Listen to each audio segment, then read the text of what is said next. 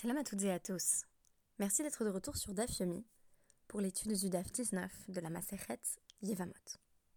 Aujourd'hui, il sera question du passé qui toujours nous rattrape et plus généralement du rapport que l'on entretient dans la tradition au temps qui passe. Le temps qui passe efface-t-il toutes les blessures?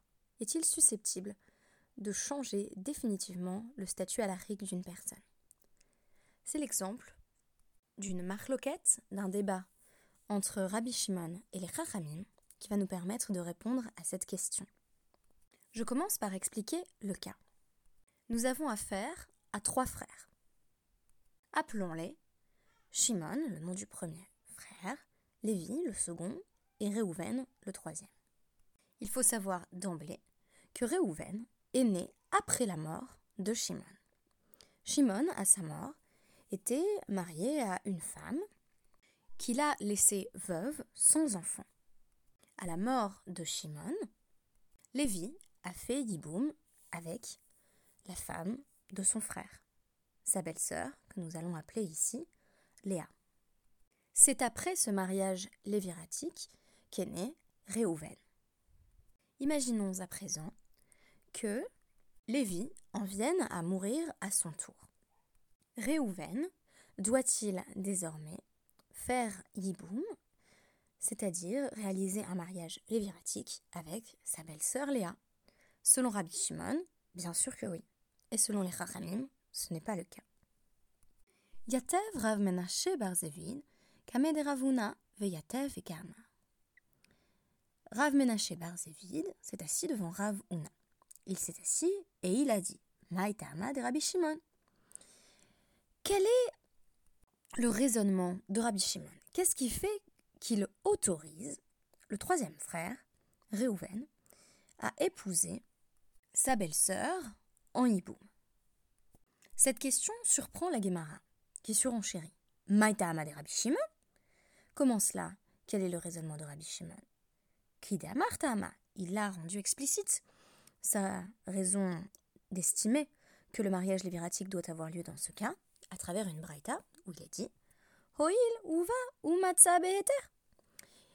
Quand Réhouven est né, il est arrivé et il a trouvé une femme qui lui était autorisée. Velo amda alav sha'achad beisou. Et elle ne lui a jamais été interdite. Pas même un instant.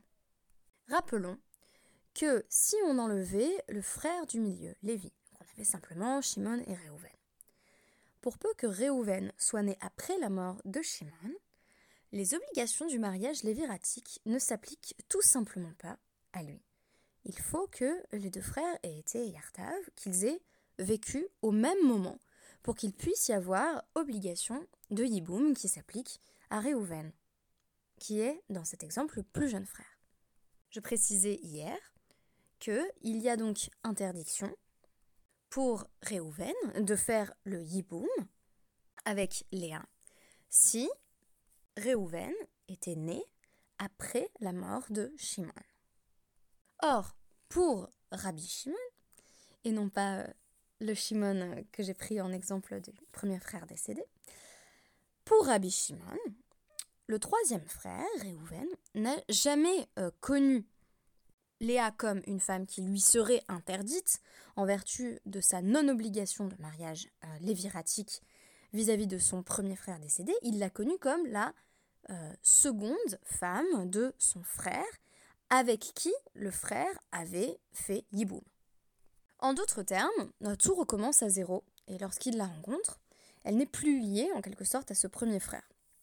C'est comme si euh, elle avait tiré une croix sur son passé et qu'elle était désormais pleinement définie par son statut d'épouse euh, de Lévi et non par son statut euh, d'ancienne épouse de Shimon, statut qui l'interdirait euh, de Yiboum vis-à-vis de Réhouven. Et la Maïta Amadera Banan, mais si c'est si convaincant que ça, qu'est-ce qui fait que les Chachamim interdisent un tel mariage? Un markra. Parce qu'il est dit dans le Passouk de Devarim 25.5. Ou le kachal isha va yibma. Il la prendra pour femme et il réalisera le, le yiboum, il consommera le mariage léviratique Adayin Yibumim Harishonim. Les liens de Lévira du premier mari sont encore sur elle. C'est-à-dire qu'elle est toujours la veuve du premier frère décédé que Réhouven n'a jamais connu, puisqu'il est né après sa mort, quand Léa était déjà mariée à Lévi. Dans cette vision des sages, Léa est toujours, même après le mariage léviratique, quelque part la première femme de son premier mari. Quand elle a épousé euh, Lévi, c'était déjà dans une situation de yiboum et elle est rappelée à ce statut dans sa relation au troisième frère, Ce qui fait que, d'après les Chachamim, euh, il ne peut pas l'épouser, ni elle, ni d'ailleurs, comme nous l'avions précisé à travers le podcast d'hier, ni sa tsara, c'est-à-dire sa coépouse. Je rappelle qu'il est précisé d'ailleurs à travers le DAF 19, euh, ce que nous avions déjà euh, eu l'occasion d'évoquer brièvement auparavant, que le mariage léviratique ne se fait qu'avec une femme. Donc euh, on en choisit une en quelque sorte et on fait la khalitsa avec toutes les autres. C'est dire si la khalitsa sort de la connotation apparemment négative qui émanait du rituel décrit dans la Torah pour devenir simplement une libération de femmes avec lesquelles le Yavam n'a pas d'obligation envers lesquels il n'a plus euh, d'obligation de poursuivre la lignée de son frère. En réalité, euh, le Yavam, donc le beau-frère, n'a qu'une femme à épouser. Donc sinon, on pourrait envisager une situation où on se retrouverait avec une accumulation d'épouses. Il faudrait à chaque fois épouser toutes les épouses de son frère défunt, pour peu qu'on perde plusieurs frères euh, et pour peu que ceux-ci aient également été polygames. Et d'ailleurs, il y a des cas assez troublant euh, dans notre David du jour euh, d'un homme qui aurait deux épouses, quatre épouses. Donc on imagine s'il fallait toutes les épouser, euh, on aurait très rapidement le frère survivant avec un harem. Donc c'est pas comme ça que ça se passe, il faut en choisir une. Mais si l'une est interdite, alors l'autre l'est aussi. Et il n'y a donc pas de possibilité de mariage léviratique. Ici on nous dit, cette première femme, elle est toujours liée à son premier mari. Et donc en cela, il ne peut pas y avoir mariage léviratique avec le frère qui est né après la mort de Shimon, le premier frère, a décédé. En cela, le passé continue à infléchir le statut alarique de Léa, de cette euh, Yevama, qui se voit rappeler au fait qu'elle a déjà été en situation euh, de Yiboum et que ce premier statut conditionne ses interactions futures avec son ou ses beaux-frères. Si vous voulez, Shimon euh, Rabbi Shimon, pardon, cette fois-ci, euh, prend la situation du point de vue du frère qui naît. Réhouven arrive dans le monde et constate que euh, eh son frère euh, Lévi a une femme qui s'appelle Léa. Et pour lui, cette femme n'est pas l'ancienne femme d'un frère qu'il n'a d'ailleurs pas connu, elle est tout simplement la femme à part entière de Lévi. Et pour moi, euh, les Rachamim vont renverser la perspective en nous proposant de voir le mariage léviratique sous l'angle de la femme, c'est-à-dire sous l'angle d'une femme qui a déjà euh, vécu cette situation euh, de Yiboum et qui reste conditionnée par le fait qu'elle a déjà fait Yiboum avec Lévi. Ce daf m'a fait penser à l'un de mes romans favoris, qui s'intitule Le désert des Tartares, que je vous recommande vivement, et qui traite du piège du temps qui passe on y découvre un jeune lieutenant du nom de Giovanni Drogo, qui est nommé à la frontière nord du pays, à la limite d'un désert, d'où on attend des ennemis qui n'apparaissent, bien entendu, jamais. Toujours l'imminence de l'attaque est rappelée, toujours l'attaque est reportée. Il attendra toute sa vie durant au fort Bastiani l'apparition de l'ennemi.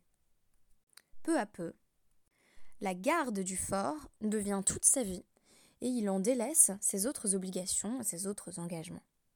Il faudra trente ans pour que l'ennemi arrive. Mais alors, Drogo est au bord de la mort et se voit rapatrié en ville. Il voit alors tous les soldats monter en renfort, mais lui-même n'aura jamais pu livrer le combat qu'il a attendu toute sa vie. Il y a chez Busati une ironie tragique qui m'a toujours frappée et qui justifie que, me semble-t-il, du moins je vous en recommande vivement la lecture. Le lieutenant Drogo, devenu commandant, est donc lui aussi, in fine, rappelé à son passé rappeler à ses attentes, à ce qui a fait qu'il a consacré euh, toute une vie à la garde du fort, et qui ne se manifeste qu'au crépuscule de sa vie à lui, à savoir l'apparition de l'ennemi, tant attendu. Et de même, à travers la mort de Lévi, cette Yavama, cette femme, est rappelée à son premier statut d'épouse d'un premier frère défunt.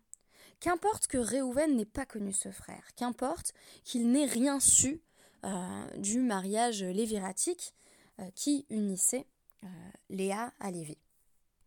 Cette femme continue à voir son statut déterminé par son passé et par des expériences qui l'ont marqué. Yavama un jour, Yavama toujours en d'autres termes. Et c'est comme pour mieux briser ce cycle de mort et de tragédie que Réhouven va libérer Léa de toute obligation elle ne lui est plus liée en effet par euh, les liens contraignants du yiboum, du mariage léviratique.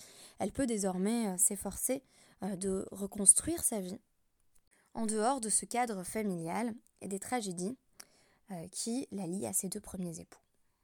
Dans cette configuration du mariage léviratique, nous avons donc vu que le passé finira bien toujours par nous rattraper, quand bien même nous n'en aurions pas pleinement conscience dans un contexte donné, quand bien même, un peu comme Réhouven, nous ignorions des éléments importants de ce passé qui, nous faisant défaut, nous amèneraient à agir différemment.